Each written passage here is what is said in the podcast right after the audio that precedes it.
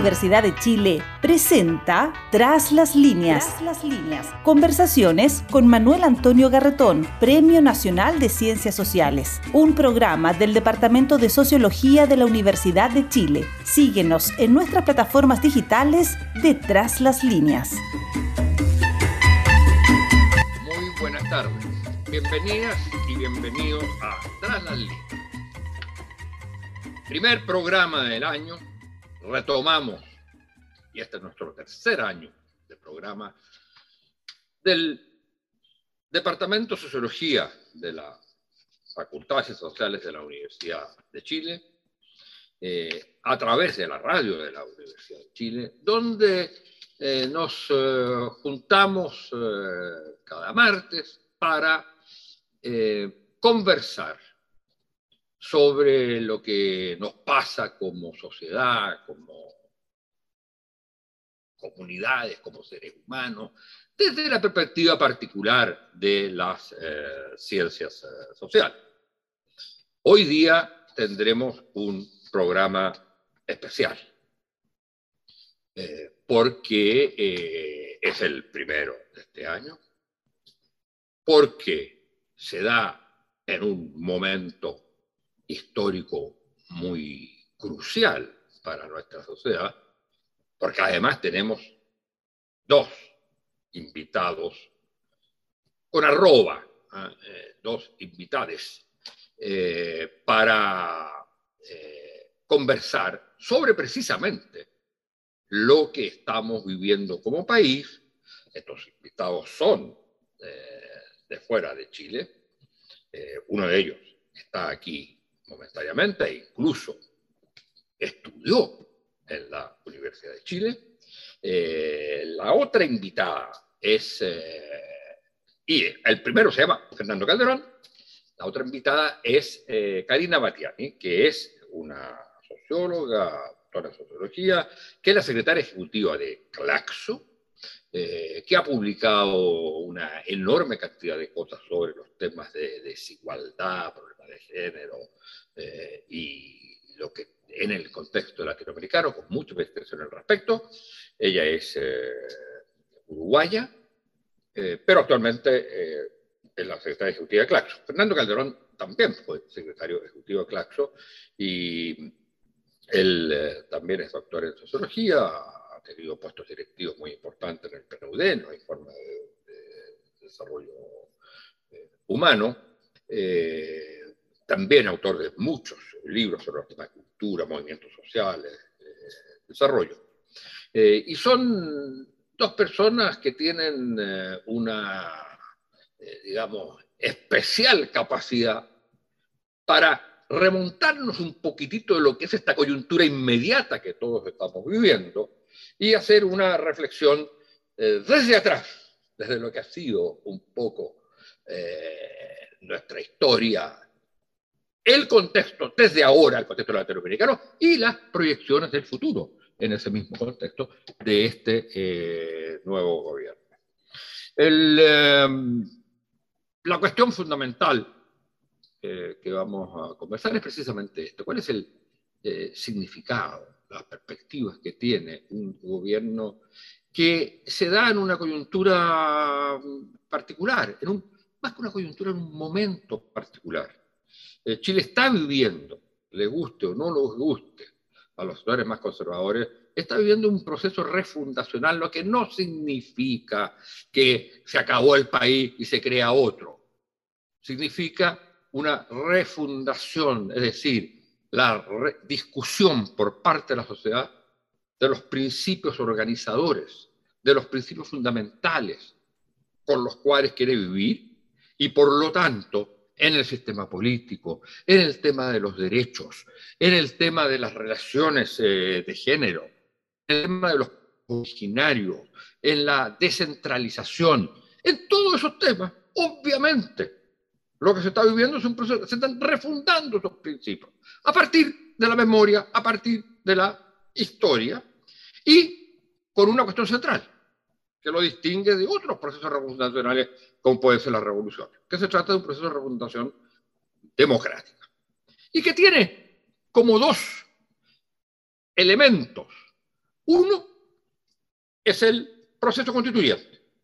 No se trata de un gobierno refundacional, se trata de un proceso en el cual uno de sus elementos centrales es uno que ha combinado la legitimidad de, los estallidos, de las calles, con la legitimidad institucional a través de una eh, convención constitucional cuyo, estatuto general fue planteado por la, una reforma constitucional actual.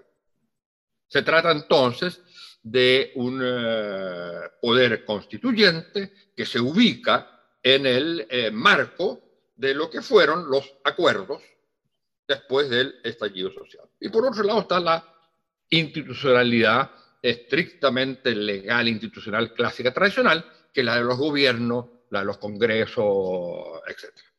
Y mi impresión es que la elección del, de Gabriel Boric significó eh, para el país la posibilidad de que estas dos legitimidades que están en tensión, la de las calles, la del estallido, la de la crítica radical a las instituciones y el rechazo de ellas, y la legitimidad de las instituciones que se expresa fundamentalmente en la última elección eh, presidencial, eh, Gabriel Boric pareciera ser que las aúna que esta tensión este gobierno va a ser capaz de resolverla.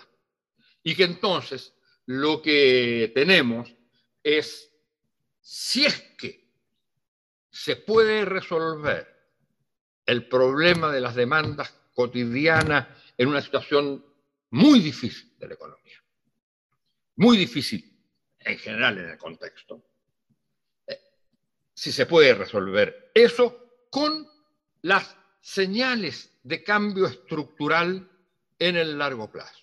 Y en ese sentido, tanto proceso constituyente como gobierno son dos elementos eh, centrales. Bueno, ese es una a manera de introducción, un, punto de vista, y entonces quisiera que comenzáramos con una primera reflexión de cada uno eh, sobre cómo ve esto y cómo se lo imagina, qué dificultades ve, intervenciones breves para después seguir discutiendo algunas cosas más profundidad. Karina Batiani, por favor, tiene la palabra, muy bienvenida y es un enorme gusto tenerte con nosotros.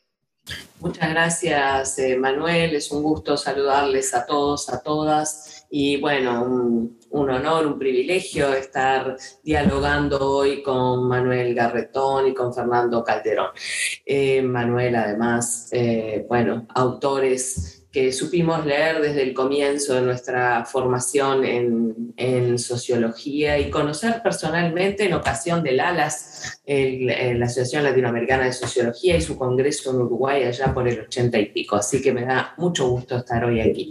A ver, antes de, de, plantear un poquito el punto de vista desde el contexto latinoamericano, déjame decir que toda esta situación, esta llegada de eh, Boric al gobierno de Chile, eh, representa una profunda emoción, una profunda esperanza y una profunda expectativa para el contexto latinoamericano, por supuesto para el chileno eh, también, pero para quienes estamos en América Latina, esto es, eh, representa estos tres elementos. Y en una América Latina que, que desde Claxo decimos, bueno, se encuentra en un, en un momento de, de encrucijada, ¿verdad? De encrucijada en varias dimensiones.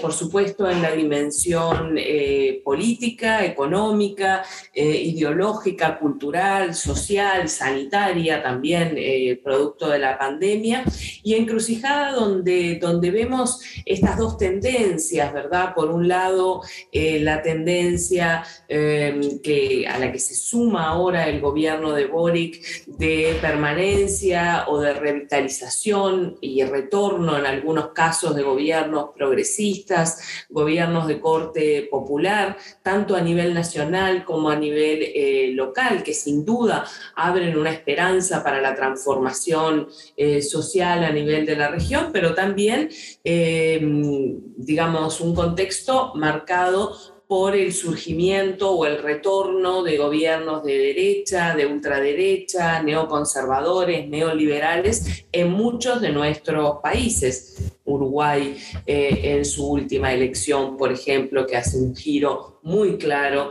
eh, a, la, a, la, derecha y a un gobierno de claro corte eh, neoliberal. Estas tendencias que además se muestran en el contexto que conocemos de América Latina, que es el contexto de la desigualdad persistente. Bueno, esa característica que todos y todas conocemos muy bien de la desigualdad como un elemento central. ¿Qué es lo que aparece aquí desde mi punto de vista y para poder seguir eh, conversando y dialogando eh, con ustedes, una demostración más de, un elemento que creo que quienes somos cientistas sociales nos tenemos que sentir fuertemente interpelados, interpeladas para, bueno, para agudizar más nuestros análisis, que es eh, estas fisuras en el orden de lo, cultural y de lo político que están exigiendo a gritos, ¿verdad? Que se revisen sus postulados clásicos, que se revisen eh, sus componentes, digamos, analíticos y, que este gobierno que llega a Chile eh, es una clara expresión de esas, eh, digamos, de respuesta a esas fisuras en el orden de lo cultural y de lo político, que por supuesto que existían antes de la pandemia, pero que se han agravado y vulnerado todavía mucho más. Y allí aparecen algunas pistas que creo también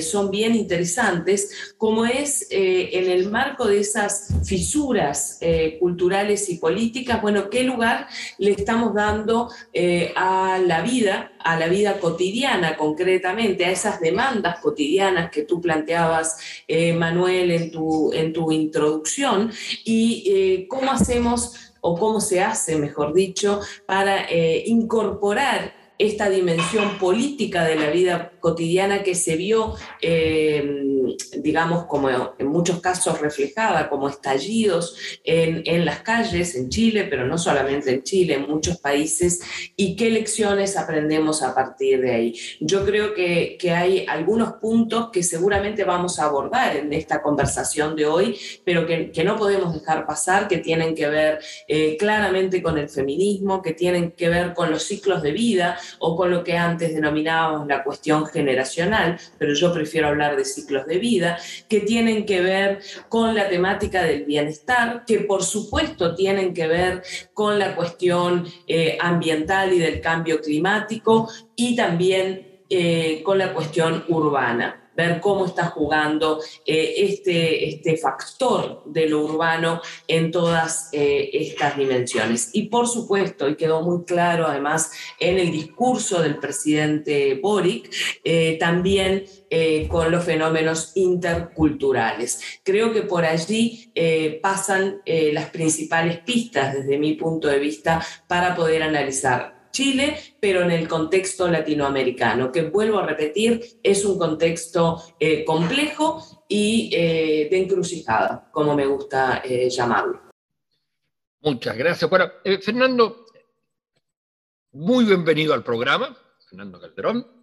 ¿Y cuál es tu perspectiva que está, yo creo que atravesada por tu por tu experiencia de vida, en el sentido de que viviste en Chile, eh, conociste mucho la experiencia de la Unidad Popular eh, y te formaste en una universidad chilena y además eh, tienes hijos chilenos y además estuviste presente ayer en las calles, lo que a veces es muy bueno porque esclarece el análisis y otras veces más bien nubla de emoción, sobre todo me imagino, en tu caso, con edades parecidas a las mías, entiendo que no es la misma, no estoy exagerando, ¿eh? pero eh, viviste esa experiencia en otra época. Bueno, muchas gracias, eh, Manuel Antonio, por la, por la invitación a, la radio de mi universidad. y un gustazo estar conversando también con Karina de, desde Claxo y la Secretaría Ejecutiva de Claxo. Eh, muy interesante lo que se ha planteado. para mí lo más importante de todo este acto es volver a los 18 después de vivir un siglo. Eso ha sido en eso sintetizo mi experiencia personal de esto que me ha tocado vivir en Chile eh, a, a, lo largo de mi vida, como también en, muchos países de América Latina, pero particularmente en Chile porque originariamente aquí me formé. Y, me formé a la luz de mi maestro y amigo Enzo Palet, que le mando un saludo desde aquí, al más allá. Por lo tanto, este, la sensación es que la historia ha vuelto, pero está renovada. Y yo quisiera retomar lo que dijo oh, Karina y empezar por eso. O sea, vivimos un momento no solamente latinoamericana, sino de una crisis multidimensional global. Y yo lo que quiero que, que enfatizar que si bien están haciendo algo nuevo, sin memoria no hay historia. Y, Chile, en ese contexto, tiene una historia fuerte eh, que ha luchado por la igualdad social, la democracia y las transformaciones, y ha resaltado en América Latina en muchos aspectos.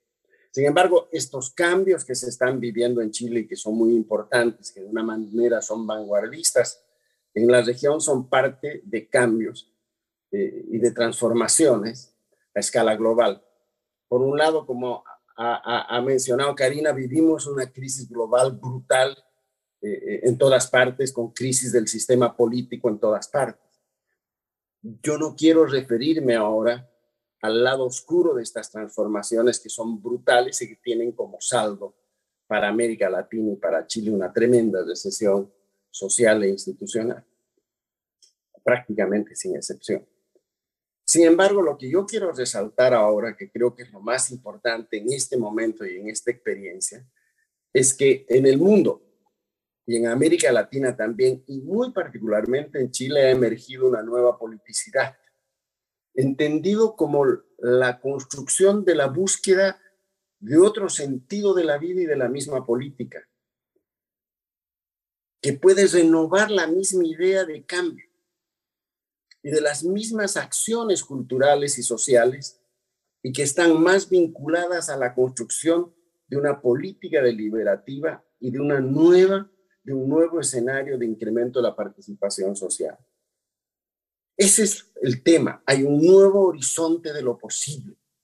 Y ahí Chile ha cumplido y está cumpliendo un papel interesantísimo. Y repito, esta experiencia de distinta manera eh, se da en América Latina, pero quizás el país que estaba en política y socialmente como movilización social y ciudadana más bajo, hoy día ha alcanzado el nivel más alto. Y esto creo que está asociado con cinco cosas que solo las voy a mencionar. Primero, la, emergencia de una nueva generación de jóvenes. Y con ello le hemos llamado nosotros la generación de la tecnosociabilidad. Eh, eh, eh, sus experiencias vitales no solo están ligadas a una democracia más ética, a pelear contra la violencia y la diferenciación social, sino a una cultura de la tecnosociabilidad, tanto en el plano real como en el plano imaginario, se trata de uso de tecnologías como herramientas, como ámbitos que permiten nuevas formas de ser. A mí me ha tocado estudiar y escribir eh, eh, y entrevistar a buenos de los líderes que ahora son autoridades de gobierno, en el momento que eran jóvenes que se revelaban eh, en el 2011, ¿no? y, y claramente estaban buscando nuevas formas de hacer política en todos estos espacios tecnológicos culturales. También con esta cultura de la tecnosociabilidad se ha, uh, se, ha, se, ha, se ha redefinido en el contexto global un redimensionamiento del espacio y el tiempo. Eh, eh, eh, de alguna manera, hay una idea de tiempo instantáneo que ha organizado la acción política de estos jóvenes, tanto en las fases preliminares que eran revueltas sobre todo estudiantiles, como las tremendas explosiones sociales de, eh, del año 18 y 19, si mal, no, no, recuerdo. Eh, eh, y se ha modificado también el ahora como, como, como, como, forma de acción social y de acción política. eh, eh, lo local y lo global se han acercado. Y en eso se ha generado la revuelta y la demanda de nuevas dignidades, como también políticas para enfrentar la inseguridad y construir una nueva convivencia pública, una nueva lógica participativa entre los, los, los jóvenes. En un estudio que hicimos del Mercosur, sobresale el papel de la mujer, como decía Karina, la capacidad de transformar metas en resultados es más alta en los, era en ese entonces de los jóvenes, de uh, mujeres, que de los hombres en todos los estratos sociales y en todos los estratos de edad hay una búsqueda de alguna manera, como hemos visto ayer, de integración entre futuro y pasado. Y hay una nueva gramática del conflicto social, una nueva gramática del conflicto social que tiene que ver que la gestión de los conflictos hoy día en América Latina, sociales que se dan, la gran parte centrados en temas de igualdad, de institucionalidad o cambios culturales, están gestionados en la red y sobre todo están gestionados por los jóvenes. Eh, eh, es un lugar de construcción de sentido. Por lo tanto, la nueva subjetividad y la nueva politicidad eh, están constituyendo una nueva lógica de la política y del sentido de la política, y eso me parece claro. Ahora, eso es, Fernando, eso vamos, a vamos a tener que interrumpir para ir a una pausa y luego continuamos. Redondea la idea si te parece. No, simplemente digo de que estamos eh, eh, eh, viviendo la experiencia de una nueva politicidad que va a significar cambios institucionales o que están tratando de significar cambios institucionales y cambios en el modelo de desarrollo socioeconómico. Y en ese corazón están los jóvenes. Y ahí también tengo dudas y problemas, pero veremos después. Muy bien. Señoras y señores, auditoras y auditores, nos interrumpimos un rato para continuar con Tras las líneas en esta conversación con Karina Matiani y Fernando Calderón.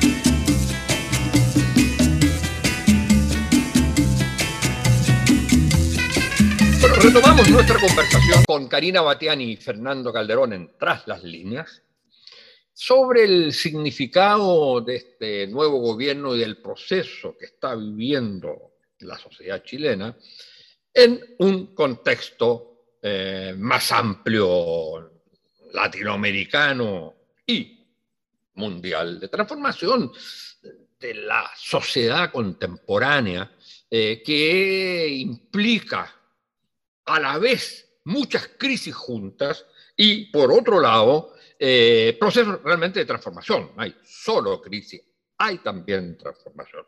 Y en esto, eh, Fernando y también Karina, desde otra perspectiva, apuntaban a esta idea que a lo largo de los últimos dos años de este programa también resaltamos bastante, que es la, el surgimiento de nuevas politicidades. La pregunta es si el surgimiento de nuevas politicidades están dados por los movimientos ecológicos, pueblos originarios, eh, feministas, movimiento feminista, por la generación, por las formas de vida de la gente, las aspiraciones, las transformaciones culturales, sobre todo de las nuevas generaciones. Bueno, pero ¿cómo eso puede traducirse en lo que llamamos la política como conducción general de la sociedad, como las relaciones de poder que tienen que ver con la conducción general de la sociedad. La política no es solo una suma de las politicidades. Antes se identificó en que la política definía lo que era política. Hoy día lo va definiendo de alguna manera la sociedad, lo que llamamos la politicidad. Pero no hay un espacio eh, casi ontológico, podríamos decir, propio de lo que llamaríamos política, como el gobierno de la sociedad, y que no puede ser la pura expresión de las politicidades que llevan los movimientos sociales. Y eso tiene que ver con una cosa que es muy importante a mi juicio, que tiene que ver con la transformación de la institucional, porque implica eh, una redefinición bastante radical de lo que ha sido hasta ahora el actor principal del mundo de la política y que está absolutamente en crisis, que son los partidos. ¿Cómo lo ve Karina? Bueno, eh, creo que es muy interesante la, reflexión que realizas y eh, sobre todo al comienzo cuando te preguntas, eh, ¿son los feminismos, son los pueblos originarios, son etcétera, etcétera? Yo creo que justamente es todo eso junto, ¿verdad? O como decimos, es en realidad esa mirada más interseccional que en definitiva nos obliga, digo, nos obliga a los que trabajamos en las ciencias sociales, ¿verdad? A poner en cuestión también algunas categorías teóricas claras clásicas con las que trabajamos, como por ejemplo la categoría de la democracia o las democracias y la categoría de la ciudadanía, porque acá lo que está ocurriendo eh, es eso, ¿verdad? Es una reconstrucción, una discusión de esa categoría de la ciudadanía, tanto en sus dimensiones políticas como eh, sociales, y es eh, el plantear el acceso a nuevas dimensiones ciudadanas, pautadas también por los nuevos derechos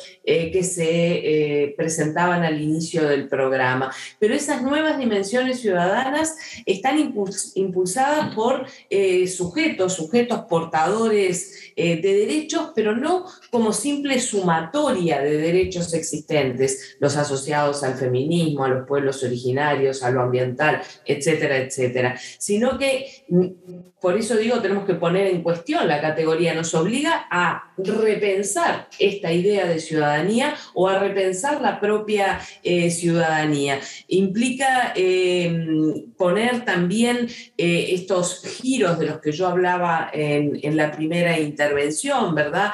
Eh, vinculados al feminismo, vinculados a la interculturalidad, vinculados a lo ambiental, a los ciclos de vida, a los cuidados, no nos olvidemos también marcado en el discurso del presidente Boric cuando asumió. Y todo esto es lo que está pautando esta construcción. Además, exacerbado creo también por el proceso de la pandemia, que, que, la pandemia hay algo que nos mostró, por supuesto que el proceso de Chile y eh, el proceso que comienza o que se identifica en el 2011 es muy anterior a la pandemia, pero la pandemia mostró una vez más esta idea de lo próximo y lo cotidiano eh, y también cómo eh, resurgió lo colectivo como necesidad humana, la necesidad de volver a trabajar eh, sobre lo colectivo, sobre las prácticas solidarias, las prácticas comunitarias, sobre lo común, o sobre lo público, digo, son todos temas o, términos que tendríamos que definir con mayor precisión, pero avanzo eh, por razones de tiempo. Entonces, eh, ahí creo que están eh, estos, estos desafíos planteados que nos llevan a bueno, esa idea que incluso organismos bastante tradicionales, por decirlo de alguna manera, o bastante eh, mm, tradicionales en sus posturas, organismos regionales e internacionales, están incorporando en sus discursos, que es poner en cuestión el contrato social, ¿sí? la idea de la construcción de un nuevo contrato o un nuevo pacto, dicen otros, eh, social. Eh, yo creo que es un momento, eh, desde el punto de vista de los desafíos de comprensión sociológica, eh, sumamente interesante, ¿verdad? Encontrar estos eh, planteos y, bueno, por supuesto, ver cómo, cómo se avanza. desde esa mirada que, creo que los tres compartimos, que es de las ciencias sociales, bueno, en su perspectiva crítica y en su perspectiva transformadora. ¿Cómo ves tú, Fernando, esto de, este, esta especie de síntesis, eh, digamos, siempre compleja como toda síntesis, que, que plantea Karina en el sentido que al final el conjunto de problemas que hemos estado analizando, de las distintas dimensiones, tú señalaste eh, varias al comienzo, eh, van a implicar implican un nuevo contrato social. ¿Qué es un nuevo contrato social? Que en Chile se ha hablado mucho, sobre todo a propósito del proceso constituyente. Un contrato social es algo que se va construyendo o tiene un momento, por decirlo así, de instalación. Eh, una, un pacto, una constitución o las nuevas constituciones que ha habido en América Latina, ¿significaron nuevo pacto social? ¿O no significaron nuevo pacto social? Fueron más bien eh, acuerdos, por supuesto, desde la casi pura dimensión eh, política. ¿Y cuál es el contrato social vigente actualmente en América Latina? Que hay que cambiarlo. ¿Cuál es? ¿Existe un nuevo contrato o lo que hay es eh, básicamente eh, fórmulas, formas más o menos reguladas, más o menos reguladas, eh, sin legitimidad completa de distintas relaciones de poder? Muy difícil la, la, pregunta que haces, pero hay una tradición de esta discusión en América Latina. Yo me acuerdo que cabalmente en Claxo a principios de, de, la transición a la democracia, el 85, 86, 87, hicimos investigaciones sobre la transformación institucional y los movimientos sociales. Eh, eh, y había la experiencia brasilera que fue fantástica había la, la, débil experiencia chilena de pequeñas modificaciones de una institución dominante.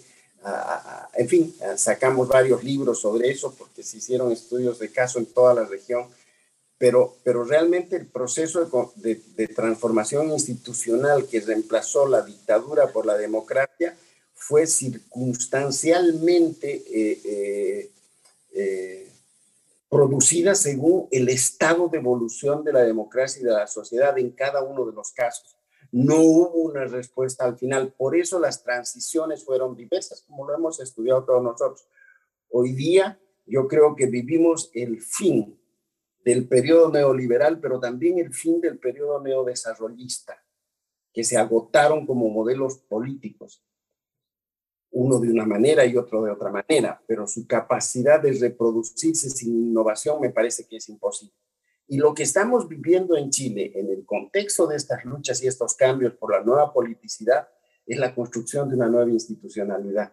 Por eso es tan atractivo esta, este, este, este caso chileno. Ahora hablo como sociólogo, ¿cierto? ¿Qué va a resultar? ¿Cuál va a ser la correlación entre la nueva politicidad y la nueva constitución, y va a ser más complicado mejor, aún, cuál va a ser la relación entre la nueva constitución y la economía y el desarrollo chileno que ya está preestablecida globalmente. Y en Chile, quien es un factor estructurante de la economía y del funcionamiento de la economía y de la vida de los chilenos, es la relación con China. 71% del comercio es con China. Tú no entiendes Chile si no entiendes China y el resto de América Latina también, pero Chile en este caso con mucha fuerza. Entonces, es un país que se ha modernizado de una manera brutal, que se ha urbanizado de una manera brutal. Eh, eh, eh, entonces, el tema es cómo yo vincular la nueva politicidad con la institucionalidad y el desarrollo. ¿Qué tipo de desarrollo? Vamos a poder hacer un desarrollo ecológico nuevamente manteniendo una estructura eh, eh, extractiva informacional en todas nuestras economías y esto es válido para toda América Latina, incluye Brasil. ¿Cómo vamos a hacer una transformación productiva con equidad, para decir en términos del FAI Silver? ¿Ah? ¿Cómo, ¿Cómo se va a renovar el desarrollo? ¿Cómo va a haber la correlación entre desarrollo, política e institucionalidad? Ese es el problema serio.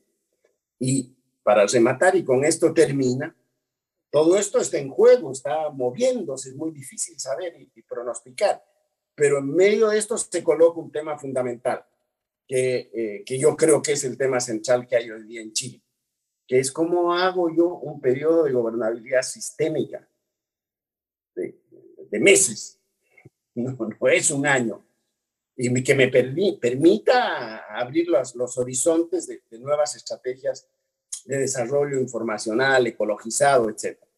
Eh, eh, eh, ¿cuál es esa nueva, ¿cuáles son los umbrales mínimos de institucionalidad que se tienen que mantener los próximos seis meses? ¿Cuáles son esos rasgos? ¿Qué conciencia hay en, los que están redactando la nueva constitución? No lo sé, eso lo debes saber tú, pero la pregunta es esa. ¿Cuál, cuál, ¿Cuáles son los rasgos de esta nueva institucionalidad? Pero para mantener los umbrales mínimos de su funcionamiento. En un país que también está multidividido por arriba abajo en sistema de poderes. Es, ese es un tema clave. El, otro tema, ¿cuál va a ser un mínimo de una integración social y cultural simbólica? Real. En un país con unos niveles de, de inequidad muy alto, donde el fenómeno fundamental no es la inequidad, es la concentración de los más ricos de los más ricos. Aquí se avanzó en reducir la pobreza, la, desigualdad más o menos, pero la concentración de las riquezas es la más alta de América Latina. ¿Cómo se va a hacer un mundo, y ahora voy a terminar, de integración social en estos seis meses? Para que no se disperse y se fractura todo. Y finalmente, lo, perdón, con esto termino. Y, finalmente, ¿cómo va a haber un, proceso de mínimo de acuerdos políticos? A ver, el, punto, yo, creo que tú planteas exactamente lo, lo, lo, grandes temas que pareciera ser que si esto, todo esto hay que resolverlo en seis meses, no se, no se resuelve. El, el, el, eh, el problema es que, por un lado, están todas estas distintas demandas, muy diversas cada una de las cuales tiene, uno puede decir que hay un trasfondo común.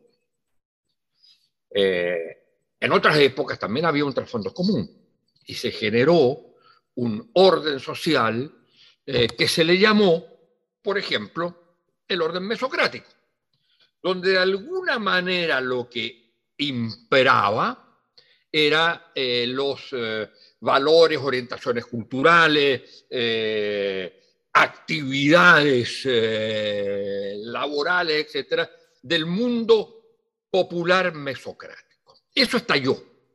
Pero ese era un cemento cultural, en cierto modo. Había un cemento cultural. Hoy día, eh, y ese cemento cultural se construía en América Latina y en Chile a través de la política. Eh, de hecho, la política marcaba las identidades. En el caso chileno era muy claro eso, sobre todo a través del sistema partido. En el caso argentino, quizás fuera a través de un solo partido, a, través de la identificación con un liderazgo personal, en fin. Pero la política ha perdido esa capacidad de ser cemento cultural, que en el siglo XIX fue la religión, si se quiere, las iglesias. Entonces, el punto es que es mucho más complejo, porque la idea de sociedad misma pareciera estar de alguna manera estallada. Y entonces, quien actores que pueden ser muy relevantes en la construcción o que fueron en otra época relevantes en la construcción de un pacto social. No habría habido socialdemocracia si no hubiera habido los partidos de la clase obrera si uno hubiera vivo el, eh, el Estado y las formas de organización empresarial. ¿Cómo se hace ese contrato social entre quiénes? Y vuelvo a la pregunta con la cual termina Fernando, que es este problema de que hay que, en el caso chileno en particular, tú tienes un gobierno que tiene que resolver problemas muy rápidamente, pero tienes también un proceso constituyente que va por otro lado. Que va por otro lado, que tiene otra dinámica y otra legitimidad. Y además, que va a terminar con un plebiscito. En ese plebiscito, teóricamente, solo se juega la legitimidad del proceso constituyente. Pero si hay problemas con el en el manejo del gobierno, si hay problemas de crisis económica, de demandas no satisfechas, de, de incapacidades organizativas que hacen explotar estas demandas, lo más probable es que vamos a eh, tener de nuevo la situación de volatilidad de, que, ha existido en el último tiempo en toda América Latina, que es un gobierno, la votación por un gobierno no significa adhesión eh, permanente ni incondicional. Y entonces, en el plebiscito, lo que podría ocurrir que se esté votando no solo la constitución, sino también eh, el juicio al gobierno eh, en esos seis meses u ocho meses. ¿Cómo lo ves, Karina? Sí, sin duda es, es eh, bueno, creo que ese es el centro del desafío, pero también me gustaría eh, retomar algo que, que, tú decías y preguntabas antes vinculado a lo de los contratos sociales. Y decías, bueno, ¿qué, ¿qué contratos en América Latina? Bueno, por supuesto que esa respuesta es muy compleja y no la podemos sintetizar en dos minutos, pero creo que eh, estas propuestas que están ocurriendo en Chile lo que sí muestran es que hay que romper con contratos vinculados, bueno, a lo heteropatriarcal eso está fuertemente puesto en cuestión, ¿verdad?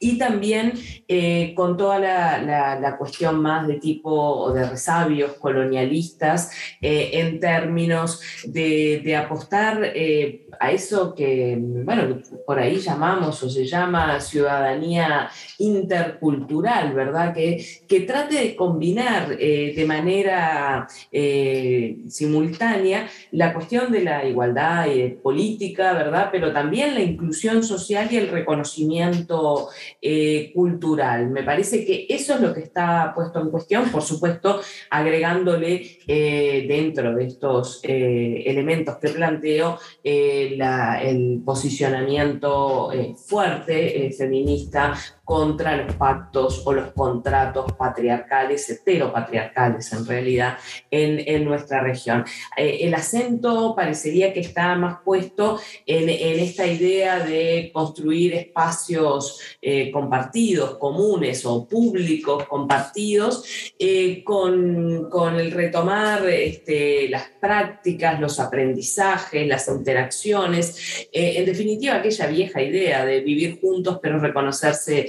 eh, diferentes y, de apostar a esa convivencia y además convivencia pacífica. No nos olvidemos el momento que está atravesando eh, el mundo con este conflicto, eh, bueno, en Ucrania, ¿verdad? Entre Rusia y, Ucrania.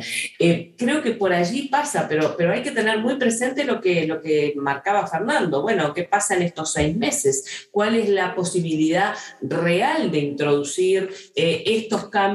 en el contexto eh, de Chile, que como el propio presidente lo dijo, bueno, fue la cuna eh, del neoliberalismo y aspiramos a que sea la tumba, aspiran, eh, palabras de él, ¿verdad? La tumba del neoliberalismo. Bueno, eso en seis meses seguramente no va a ocurrir. Lo que va a ocurrir es una fuerte tensión en la, en la mm, en la vieja discusión entre Estado y sociedad eh, en, el papel del Estado, digamos, en, la garantía del bienestar a nivel individual, pero lo que es más importante a nivel eh, social. Me parece que estas discusiones son las que vamos a ver eh, en los próximos meses con un fuerte componente de lo común, lo comunitario en, en, el proceso. En definitiva, creo que ahí hay como claves, algunas palabras que van a resonar que tienen que ver con la democracia, no nos olvidemos, también en el marco del proceso chileno, con la solidaridad, con la interdependencia y eh, con la cuestión de la corresponsabilidad eh, de los distintos actores y sujetos eh, en estos meses que serán sin duda muy interesantes. Fernando, ¿alguna algo que se te ocurra para, para terminar, porque ya tenemos que ir cerrando. Estamos cerrando, pero, pero yo creo enfatizar lo que acaba de repetir Karina y tú también estabas preguntando. Yo creo que es clave repensar el horizonte de la nueva política como politicidad, como política deliberativa, como comunidad de ciudadanos que hemos trabajado nosotros, la comunidad de. Todo eso está bien y está en el, es el debate más serio, más profundo que se va a ir resolviendo y buscando un pluralismo democrático cobro. Yo estoy preocupado qué va a pasar en el corto plazo. ¿Qué va a pasar? Por eso hablé de gobernabilidad sistémica. ¿Qué va a pasar con los umbrales mínimos de la economía? ¿Qué va a pasar con los umbrales mínimos de, de la integración social? ¿Qué va a pasar con los umbrales mínimos del funcionamiento institucional? ¿Cómo se va a gobernar estos seis meses? Es clave. Ahora, claro, como decía Karina, hay temas que son estructurales que no veo que ni siquiera se hayan planteado acá, aunque fue la fuerza del cambio. Aquí hay un nuevo movimiento de jóvenes de clase media que está impulsando este cambio. No hay actores, eh, eh, o sea, el mundo plebeyo no está plenamente integrado en este proceso de transformación como actores y como decidores. Eso hay que ver en una sociedad muy, muy patrimonial. Fernando, Fernando, yo creo, yo creo, yo creo que hay que hacer la salvedad. ¿Ah? Que el mundo plebeyo, que el mundo plebeyo sí eh, estuvo, digamos, yo diría, el, fenómeno del estallido, el fenómeno del estallido. Y, y lo que es la expresión posterior, de alguna manera, en la elección de convencionales, yo diría que significaron claramente una incorporación de un mundo plebeyo, que claro, el problema es después qué pasa con eso. Queda, queda encerrado en, en la cápsula del proceso constituyente o, y por lo tanto puede decir lo que quiera ahí y qué pasa entonces su relación con la otra institucionalidad. Ahí está. Eso es. Bueno, desgraciadamente tenemos que terminar este programa que ha sido para mí extraordinariamente interesante eh, en un momento tan importante que está viviendo nuestro país, con dos de los sociólogos, sociólogas más importantes, sin duda, de América Latina, Fernando Calderón y Karina Batiani. Karina Batiani, secretaria ejecutiva de Claxo, Fernando Calderón, eh, investigador del, del PNUD. Y ambos han escrito mucho sobre las transformaciones de América Latina actuales, tema que hemos revisado eh, a la luz de los eh, procesos que se están desencadenando en Chile, fundamentalmente de la asunción del eh, presidente Gabriel Boric. Terminamos entonces este primer programa. Nos veremos el próximo martes y no se olviden que ya estamos en nuestra propia plataforma de YouTube, tras las líneas YouTube nos encuentra, eh, en otras plataformas eh, de Tras las Líneas y por supuesto en la radio de la Universidad de Chile, sus podcasts y eh, sus diversas plataformas. Muchas gracias y hasta el próximo martes. Radio Universidad de Chile presentó Tras las líneas. Conversaciones con Manuel Antonio Garretón, Premio Nacional de Ciencias Sociales, un programa del Departamento de Sociología de la Universidad de Chile.